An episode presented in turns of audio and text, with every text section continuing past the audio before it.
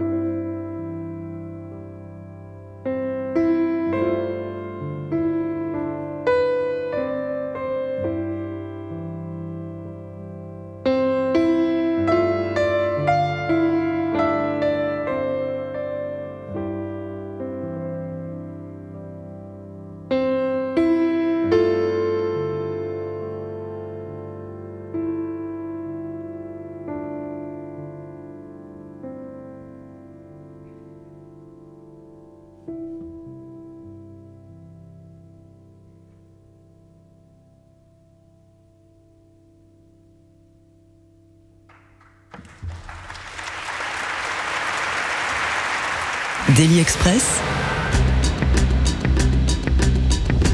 Le plat du jour. Avec à l'honneur Ludovic Florin, musicologue, enseignant, auteur également de ce superbe ouvrage qui paraît aux éditions du Layer consacré à Kiss Jarrett, avec d'ailleurs en couverture euh, la pochette du Colne Concert dont on vient d'entendre un extrait, cette performance euh, mythique du pianiste donnée en 1975, entièrement improvisée en piano solo à l'Opéra euh, de Cologne. On va revenir dans quelques instants sur, ce Colne Concert, mais avant cela, Ludovic, Ludovic Florin, qu'est-ce qui t'a donné envie de t'intéresser, de te pencher sur la personne de Keith Jarrett pour cet ouvrage? Alors, en réalité, il s'agit d'une commande pour, euh, pour écrire ce livre, mais effectivement, en tant que jazz fan, ça fait très très très très longtemps que je m'intéresse à Keith Jarrett. J'ai été fasciné notamment par euh, une coda. Je me souviens dans un live euh, d'une vidéo à Tokyo. C'est un musicien absolument hors norme. Donc évidemment, s'intéresser, lorsqu'on m'a proposé ce projet, j'ai foncé évidemment. Euh, on vient d'écouter donc euh, un extrait hein, du Colne Concert. Qu'est-ce qui fait que c'est un moment de bascule pour Keith Jarrett euh, Et qu'est-ce qui fait que l'enregistrement qui en a résulté a totalement changé, bouleversé la vie de Keith Jarrett et, et l'a fait atteindre une nouvelle dimension? Alors, ce, concert, en fait, il est, il est, très particulier parce que euh, Keith Jarrett le, fait alors qu'il n'a pas vraiment envie d'être sur scène. Il, a toute, il y a toute une histoire auparavant. Il a même passé une mauvaise journée. Voilà, très mauvaise journée, un long trajet en voiture, il a mal mangé, il n'a pas eu le temps de se reposer. Et puis il monte sur scène. Et puis en fait, euh, il y a une sorte de, de dépassement de, de, ce qui est terrestre en quelque sorte. Et euh, le, je pense que le, dans l'enregistrement, on, perçoit cela. Il y, a, il y a un côté mystérieux, un, un peu magique. Et puis je pense que le, fait euh, que le musicien euh, se, jette à l'eau sur scène avec une réponse de la part du public, ça a été quelque chose de, très particulier. Puis après, euh, il y a quelque chose de mystérieux, c'est euh, pourquoi ce concert-là a touché autant de gens. Alors il y, a, un spécialiste, un musicologue euh, américain qui s'appelle Peter Elsdon, qui a fait tout un ouvrage sur le concert qui, tente d'expliquer notamment le fait que cette musique a été récupérée par les publics des années 70, New Age. Voilà, c'est une possibilité. Euh, tu écris euh, à, propos du Con Concert dans, dans ton ouvrage que jamais avant ni depuis un disque de musique improvisée au piano a autant vendu à hauteur de 3 millions et demi d'exemplaires. Ça, paraît quand même totalement fou. Oui, c'est incroyable. Ça, ne s'est jamais euh, reproduit, mais je pense que le, fait que les gens aient pris conscience euh, que, que, tout est absolument improvisé a été marquant. Et puis c'est préparé aussi. Hein. Il y a deux, deux albums solo euh, qui sont juste avant le Oui, c'est ce que j'allais dire. Et d'ailleurs, l'album Bremen-Lausanne, qui est enregistré en 73, deux ans auparavant, il, marche aussi d'entrée de jeu. Oui, oui, et ça c'est donc euh, tout un, moment qui est préparé aussi euh, par le fait que le, piano solo dans les années 70 était plus trop à l'honneur et que à ce moment-là ça commence à revenir. Souvenez-vous euh, que on a chez Corea qui est enregistré. Il y a euh, Joachim Kuhn aussi, et puis euh, Paul Blé. Ah, lui, il a une approche quand même euh, assez novatrice qui se j'arrête, c'est que ses prestations en solo, elles sont totalement improvisées du, début à la fin. Lui-même monte sur scène, il sait pas ce qu'il va jouer exactement. Oui, mais c'est plus que ça, parce que Paul Blé ou, ou Corea peuvent, peuvent faire des choses comme ça. Mais le, côté magique de Keith Jarrett, c'est qu'il est à la fois, il nous plonge à la fois dans quelque chose d'inconnu et en jouant avec des éléments connus. Et c'est ça qui, qui fait qu'il y a un mélange euh, unique. Avant d'enregistrer sa propre musique, il y a plusieurs expériences fondatrices qui sont d'ailleurs rassemblées sur tout un chapitre de l'ouvrage. Euh, et dès le début, de nombreux signes qui font percevoir que Keith Jarrett, en vérité, c'est pas un musicien comme les autres. En 65, il intègre les Jazz Messengers d'Art Blackie il va rester seulement 4 mois euh, au sein des, Messengers. à quel point on peut déjà sentir à ce moment-là qu'il est ailleurs? Ah, euh, parce qu'il a une, maîtrise évidemment euh, phénoménale. Parce que c'est expliqué dans le livre. Même, même Art Blackie se rend compte qu'en vérité, c'est un peu comme, euh, comme l'élève surdoué qui, qui, s'ennuie parce que la classe n'est pas à son niveau. Exactement, voilà. C'est une maîtrise absolument phénoménale. Mais en plus, il a quelque chose qu'il conservera tout au long de, sa vie c'est que ce n'est pas quelqu'un qui récite son jazz. Il, il ne prépare pas des, phrases qu'il replace toutes faites au moment des concerts, des enregistrements. C'est quelqu'un qui vraiment est toujours en train de plonger dans, dans, le nouveau. il il refuse de, de, de, rabâcher. Il y a quelque chose de rigolo, euh, c'est Art Blackie, euh, euh, il est cité dans, dans l'ouvrage sur cette partie-là, qui dit, mais en plus, comme Keith Jarrett, il, était, il, il, est saxophoniste aussi, en vérité, il, voit ce que le saxo, il, voit, il entend ce que le saxophoniste fait mal dans le groupe. Exactement, voilà, et non seulement il est saxophoniste, mais il est, il est batteur aussi, et puis plus tard dans sa carrière, on apprendra qu'il est flûtiste à bec, qu'il est aussi organiste, qu'il est claveciniste, c'est quelque chose d'assez unique aussi là. Hein. Euh, deux euh, jours après le départ de chez, de chez Blackie, euh, il intègre le quartet de Charles Lloyd. Alors on va pas refaire, on va pas retracer toute son expérience au sein du groupe de Charles Lloyd. Ce qu'on peut dire, c'est qu'il y rencontre une personne qui va être très importante dans la suite de son parcours. c'est le batteur Jack de Jonette. Qu'est-ce qui fait que l'alchimie, l'entente et même l'estime est immédiate entre ces, ces deux musiciens? Et je pose la question en sachant et, c'est même mis en exergue quand on lit ton ouvrage, euh, qu'il a souvent un regard assez sévère sur les musiciens euh, qui se arrêtent. C'est pas le cas avec Jack de Jonette? Non, parce que c'est un, batteur qui est exceptionnel, qui fait la synthèse de toute, euh, la batterie moderne. C'est non seulement il connaît ses, classiques de Joe Jones, mais il connaît aussi Art Blakey, Max Roach et puis Tony Williams. Et il arrive à faire une synthèse de, de toute cette façon de penser la batterie. Et puis en plus, c'est un pianiste miejsc c'est un pianiste Jack de Jonette. Et donc, en fait, quand il entend ce que produit euh, Keith Jarrett, il, le connaît, il, sait d'autant mieux ce qu'il faut produire en tant que batteur. Ça, c'est, je pense que cette alchimie-là, elle est très importante. Euh, quelque chose d'assez drôle euh, également euh, est, inscrit sur cette période-là dans, ton ouvrage. C'est, Miles Davis qui dit que en vérité, Charles Lloyd, après le départ de Jack de Jonette et de Keith Jarrett, il s'est cherché pendant, pendant des années, pendant plus d'une décennie, et qu'il a quasiment plus fait de musique parce que il, a perdu les, les, les, deux personnes, les deux rouages qui faisaient que sa musique, elle était, elle, prenait une autre dimension. Absolument. Et il y a même Aldo Romano qui est un petit peu plus sévère encore lorsqu'il dit que en fait Charles Lloyd était euh, pas le meilleur musicien du groupe, quoi. Ouais, c'est ça, exactement. Alors, au rang de ses expériences fondatrices euh, pour Keith Jarrett, il y a aussi la collaboration évidemment avec, euh, avec Miles Davis. Il reste pas très longtemps dans le groupe de Miles Davis, plusieurs concerts, quelques séances d'enregistrement. et, il me semble, en tout cas, c'est écrit qu'il a refusé plusieurs fois. Miles lui tournait autour, il a refusé plusieurs fois d'intégrer son groupe. Finalement, il accepte. Qu'est-ce qu'il en a retiré de cette expérience en vérité? Alors bon, déjà on peut dire une renommée parce que quand on est passé chez Miles Davis, euh, voilà, ça, change un peu la donne si vous voulez. On est passé chez Miles Davis et donc on n'est plus un musicien comme les autres en quelque sorte dans le milieu du jazz. Et puis euh, ensuite c'est euh, la, rencontre avec euh, un son parce que Keith Jarrett s'il accepte c'est pour euh, euh, jouer avec le son de Miles Davis, avec ce placement dans l'espace, euh, ce jeu avec les silences, le choix des, des, bonnes notes. Et je pense que ça, ça a été très très très important pour lui. Et puis aussi, Miles Davis le, laisse faire, c'est-à-dire que il, laisse des, espaces au moment de, dans les concerts dédiés au seul qui se jarrette. Ça, c'est important. Mais il, s'assied aussi sur le fait que le piano électrique, en vérité, il le porte pas en, grande estime qui se jarrette. C'est pour ça qu'il a longtemps refusé d'entrer chez Miles Davis parce qu'il veut jouer, veut jouer du piano acoustique qui se et non pas du piano électrique. Et Miles, à cette, à cette époque-là, est dans sa pleine période électrique, mais il veut qu'il se jarrette.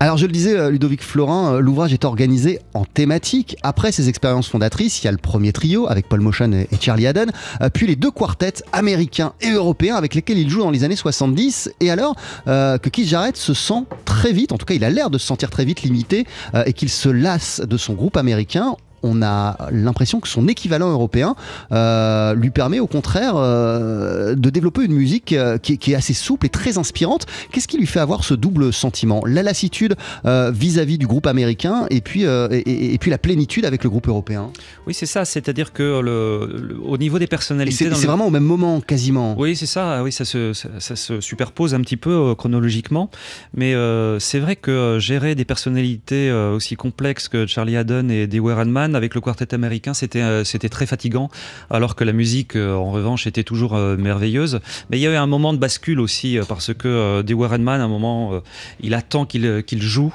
et, sur scène, et Dewey Redman ne vient pas, et je pense que ça, ça a été la, la, goutte d'eau qui a fait déborder le vase.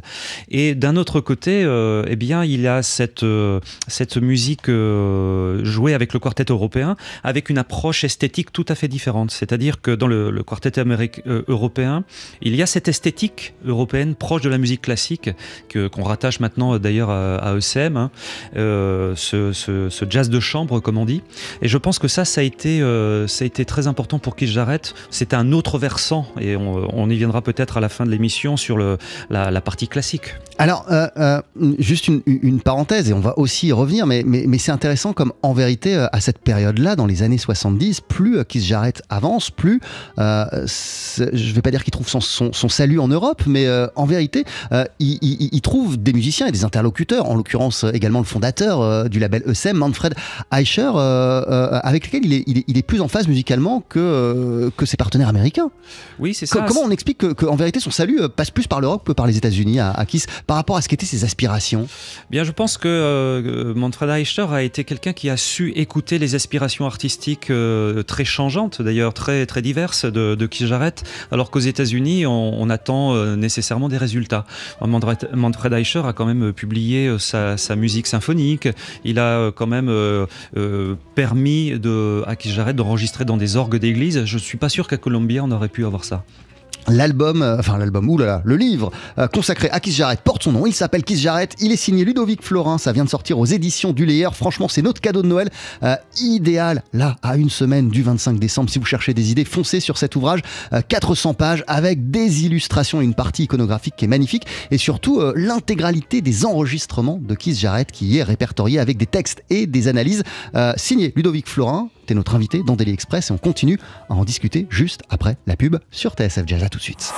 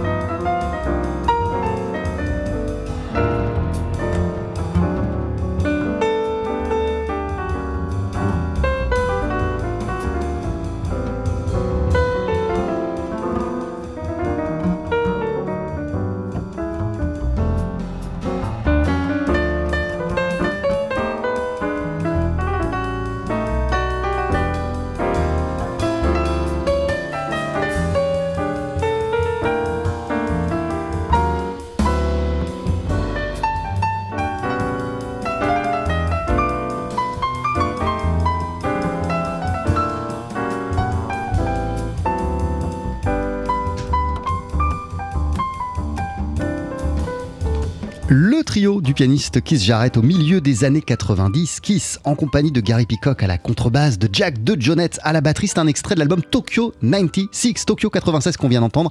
Last Night When We Were Young. Euh, on parle de Keith Jarrett avec Ludovic Florin. Ludovic, tu viens de signer un, ouvrage qui s'appelle Keith Jarrett euh, aux éditions du Layer, ou alors tu abordes absolument toute la carrière, toutes les facettes euh, de la riche carrière du pianiste Keith Jarrett. au début des années 80, il y a au début des années 80, oui, il y a, évidemment la, naissance de ce Standards trio avec Gary Peacock et avec Jack de Jonette. Qu'est-ce qu'il a dans la tête précisément lorsqu'il appelle Manfred Eicher pour lui dire euh, écoute, je pense à reformer un groupe. Ce groupe, c'est un trio et en plus, on va jouer des standards. Alors, il a dans la tête le fait d'arrêter de, jouer de la musique classique parce qu'il a été euh, plongé dans la musique classique un, bon moment et il veut rejouer en groupe en fait aussi. Il s'est retrouvé un petit peu seul euh, face à son, à son piano et de rejouer en groupe c'est très important pour lui. Ensuite, il, il a déjà euh, travaillé avec ce trio euh, en 77, puisque à l'initiative de Gary Peacock, ils ont fait un disque chez, chez ECM. Et Tales of Another, mais, mais, mais, mais la musique, c'est pas du tout les standards de cet album. Non, pas du tout, puisque ce, sont que des, ce ne sont que des compositions euh, qui sont des bribes, en fait, qui permettent d'aller ensuite vers de l'improvisation libre.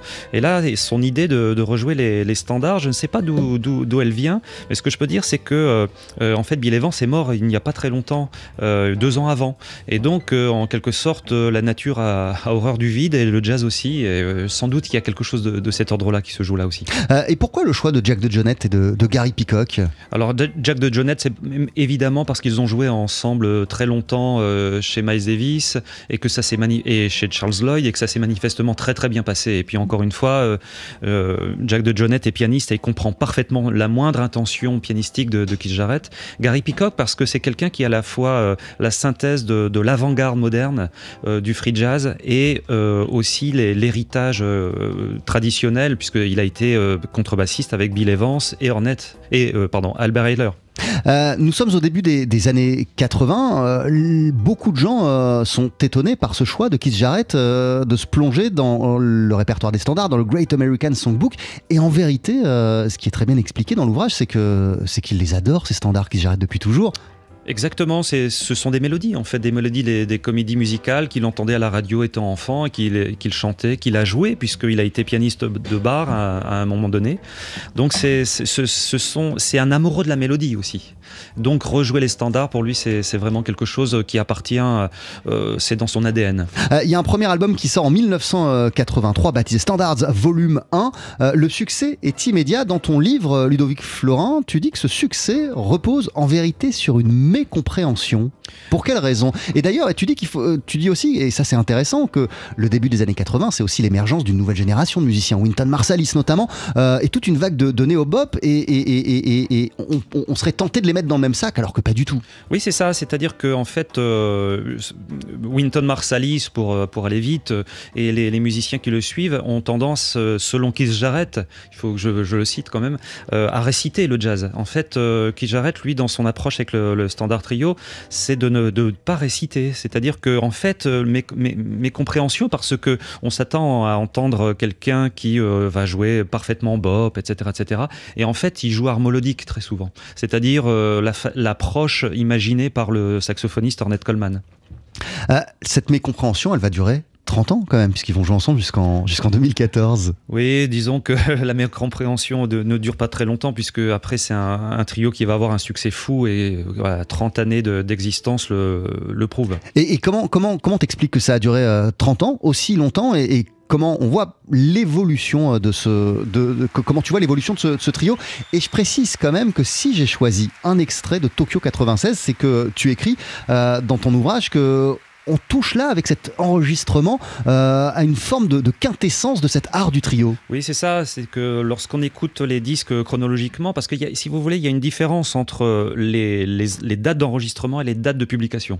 Et ce Tokyo, euh, cet album Tokyo sort euh, un peu tard, après d'autres, bien d'autres disques. Mais en réalité, quand on les écoute chronologiquement, ils atteignent là une sorte de perfection, une interaction. ce n'est plus trois musiciens qui parlent, c'est une seule personne à trois, trois faces, si vous voulez, qui parlent en même temps. C'est, c'est, quelque chose de, d'inouï, en fait. Et comment on explique que cette aventure allait durer euh, aussi longtemps? Ouais, je pense que, évidemment, le, le, concert a à avoir là-dedans. C'est-à-dire que Keith Jarrett, c'est, quelqu'un qui est rentré dans la légende. Et puis, euh, à chaque fois qu'on vient voir un concert de Keith Jarrett, on ne sait pas ce qui va être joué.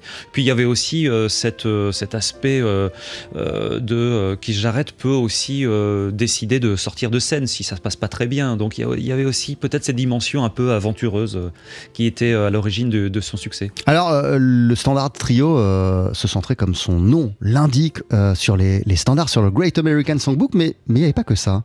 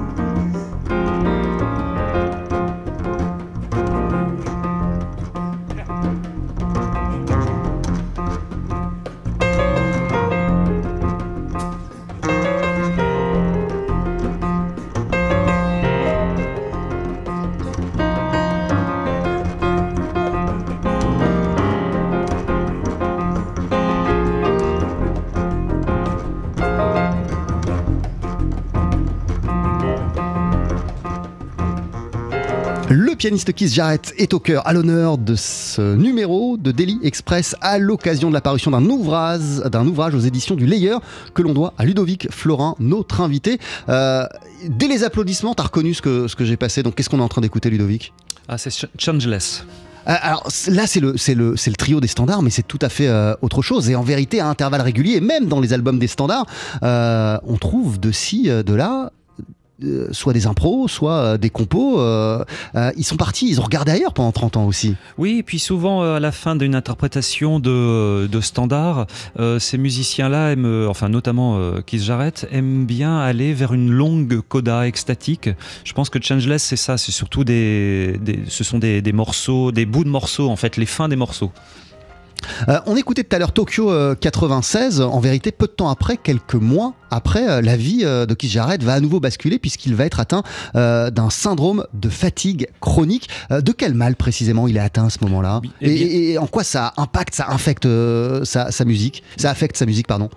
Eh bien, en fait, euh, c'est un- une maladie qui fait que lorsqu'on fait le moindre effort, après, on est euh, complètement épuisé pour le- tout le reste de la journée. C'est une maladie très, très, très difficile, très dure. Et en fait, il va oser faire un traitement expérimental pour s'en sortir, qui va fonctionner par chance. Et donc, euh, pendant deux ans, il, il remonte progressivement la pente. Et ce qui est assez, ce qui est assez fou, c'est que ça va correspondre à une renaissance, parce qu'il va falloir qu'il euh, adapte son jeu pour être moins physique. Parce que lorsqu'on voit des, des images euh, euh, des années euh, 80, il bouge euh, autour de, de son siège, euh, il se met debout, il tape euh, du, du pied. Et là, il va être euh, con- euh, contraint d'avoir un jeu beaucoup plus sobre physiquement. Et ça va changer sa manière de jouer. Ça a changé sa manière de jouer. euh, avec le trio, il va aussi euh, changer de répertoire, plus ou moins, parce qu'il il va opter dans un premier temps pour, euh, pour, pour des morceaux euh, issus du répertoire bebop. Pour quelle raison? Parce que c'est son langage naturel en quelque sorte. C'est le langage de, ba- de, de base pardon, de, de- tous les jazzmen. Donc c'est un, un langage où on ne se pose pas de questions en quelque sorte euh, parce que euh, ça, ça chante naturellement dans la tête. Donc pour lui c'est une approche qui va être euh, plus aisée. Euh, même pour ses concerts en solo qui vont reprendre euh, à un moment, euh, il, va envisager ses, concerts, sa manière d'aborder la musique de, manière autre. Euh, il va aussi euh, approcher son, instrument euh, autrement. Qu'est-ce que ça va changer à ses, à récitals en solo, euh, la rééducation qui a suivi ce syndrome? Eh bien, notamment le fait qu'auparavant, ces, ces concerts en solo, c'était des, des grandes plages de 40-45 minutes. Et là, en revenant, eh bien, il va euh, faire des, plus petits morceaux. Il fait d'ailleurs euh, plusieurs concerts avec euh, que des standards en solo. Et puis ensuite, il va se lancer dans l'improvisation, comme il aime le faire, c'est-à-dire absolue, mais avec des, morceaux beaucoup plus brefs. Et ce qui va changer évidemment le, rapport aux auditeurs aussi lors de, de- des, concerts et des auditeurs du disque, puisque ce c'est un temps musical qui est complètement différent. Alors, il y a énormément de choses à aborder concernant euh, Keith Jarrett. Moi, j'aimerais, il nous reste plus beaucoup de temps, mais qu'on parle quand même de la dimension classique de Keith Jarrett. Et justement, pour cela, nous avons avec nous euh, en studio euh, un stagiaire d'observation. Jean, j'allume ton micro, comment vas-tu? Alors attends, non, non, non, pas du tout, vas-y. Très bien, très bien. Bienvenue. C'est tes premières heures à la radio. Oui, effectivement. Qu'est-ce que tu vas faire avec nous cette semaine? Euh, je suis en stage d'observation, euh, donc je vais observer comment marche euh, la radio. Alors, t'es élève au lycée Saint-Dominique de, de Neuilly-sur-Seine, je me trompe pas? Exactement. T'es en seconde D? Oui, oui. Et dès que tu as su euh, qu'on recevait euh, Ludovic Florin pour parler de, de Keith Jarrett, t'as tenu à te plonger dans l'œuvre de Keith Jarrett et t'en as extrait une question. Oui. Eh ben, oui. Vas-y, tu peux la poser, c'est le moment. Alors, euh, j'ai étudié qui j'arrête et j'ai vu que en plus d'être un musicien de jazz euh, de génie, c'est aussi un, un très grand interprète et compositeur de musique classique. D'ailleurs, vous le, soulignez- vous le soulignez vous-même lorsque vous abordez euh, le clavier bien tempéré interprété par Keith Jarrett. Vous dites qu'il met délibérément à distance sa pratique, parfois hyper expressionniste des grands solos, au profit de l'interprète qui s'efface devant la partition. Du coup, Keith Jarrett nous montre donc qu'il est très complet, euh, mais pourquoi pensez-vous euh, qu'il ne s'est pas seulement contenté d'exceller dans son domaine de prédilection, le jazz? Je pense que c'est un Incroyable question. Ouais. Je pense que c'est un, un challenger aussi, euh, Keith Jarrett. Et euh, il avait, euh, donc il adore la musique classique. Là, il y a aucun souci. Il ne va pas vers cette musique-là simplement pour remporter, pour essayer d'avoir, de, de se faire un, un challenge. Mais c'est, euh, il y, a, il y a cette dimension-là aussi. Il fallait qu'il montre qu'il était aussi bon en jazz qu'en classique. Et je pense qu'il a réussi. Notamment, il a eu un triomphe au Carnegie Hall pour un récital classique. Mais ça, ça l'a coupé aussi de la dimension collective du jazz. Et pour lui, c'était euh, c'était vraiment euh, très important euh, d'y revenir. C'est pour ça qu'il il est revenu au trio standard. En quoi ça a renforcé sa, sa, sa, sa, pratique et sa dimension de jazz d'être un interprète classique? Alors en fait, évidemment, il y a une, une rigueur, une rigueur technique euh, qu'il faut mener euh, constamment en quelque sorte. Donc ça, ça permet d'avoir une, une, une, une aisance absolue sur son, sur son instrument. Et puis ça permet aussi d'avoir des, façons de penser la musique qui sont différentes. Et donc ensuite de nourrir l'imaginaire euh, de l'improvisateur. Et la technique, ça lui fait travailler sa technique euh, Exactement. ég- également. Exactement, oui. oui. C'est-à-dire que de, de ce fait-là, il découvre, euh, notamment après sa maladie, que euh, il a une main gauche en, en réalité. C'est-à-dire que euh, il dit euh, dans une interview, je sais plus laquelle, que bon, finalement, sa main gauche, il s'en servait comme un jazzman euh, habituel, en faisant des ponctuations, en tenant des ostinatos. Puis d'un seul coup, après avoir euh, travaillé la musique classique et puis ce, ce- ce- cette maladie, il se rend compte que sa, sa main gauche a quelque chose à dire. Et donc, ça va changer son approche du piano solo. Euh, Jean, est-ce que Ludovic Florent a répondu à ta question Ah oui, oui, complètement. Est-ce que ça t'a donné envie d'en savoir davantage sur Keith Jarrett Oui. Qu'est-ce que tu vas écouter par exemple de Keith Jarrett Bah, J'aimerais bien euh, finir euh, d'écouter euh, The Calm Concert parce que je l'ai pas écouté en entier, mais euh, je trouve ça très impressionnant. J'ai écouté euh, 30 minutes et j'aimerais bien finir de l'écouter. Tu restes avec nous toute la semaine, euh, Jean, euh, le stagiaire d'observation de TSF Jazz, pour cette semaine d'avant Noël, Ludovic Florent. Euh, encore une ou deux questions euh, sur Keith Jarrett. Déjà, sa dimension classique. Euh, en vérité, euh, il, il a été euh, interprète euh, de nombreux répertoires classiques, euh, avec quand même une prédilection pour Jean-Sébastien Bach. Pour quelle raison? Bah, c'est le musicien des musiciens. Voilà, c'est-à-dire que c'est le musicien qui est admiré euh, par euh, absolument toutes les générations, euh, et quel que soit le type de musique. Donc évidemment, se confronter à ce musicien, c'est aussi essayer de gravir l'Himalaya. Et c'est ce qui intéresse finalement Keith Jarrett. Et il y parvient, puisque lors d'une une émission d'écoute à l'aveugle d'interprétation de, Bach, eh bien, des spécialistes de musique classique et baroque en particulier ont désigné comme meilleur interprète avec, ex, ex- avec un interprète euh, baroque. C'était une, écou- une- une sorte d'écoute à, à l'aveuglette, sans savoir précisément que c'était Keith Jarrett. Oui, c'est un blind, un blind test en quelque sorte. et, euh, et donc, Keith Jarrett a été désigné comme meilleur interprète, ce qui a beaucoup surpris les, les interprètes classiques de- dans cette émission de France Musique. Euh, il est rentré, euh, en tout cas, son, son, son, son entrée discographique dans la musique classique, elle passe par l'œuvre de Gurdjieff. Euh, Est-ce que, est que tu peux nous dire, nous expliquer en quelques mots ce qui lui a tant parlé dans, dans, dans, dans, dans- dans sa musique? Parce que, et, et chez ce, ce compositeur, parce que j'ai l'impression que c'est extra musical. Oui, c'est- quelqu'un qui est dans la spiritualité. Il y a une démarche spirituelle euh, chez, chez Keith Jarrett.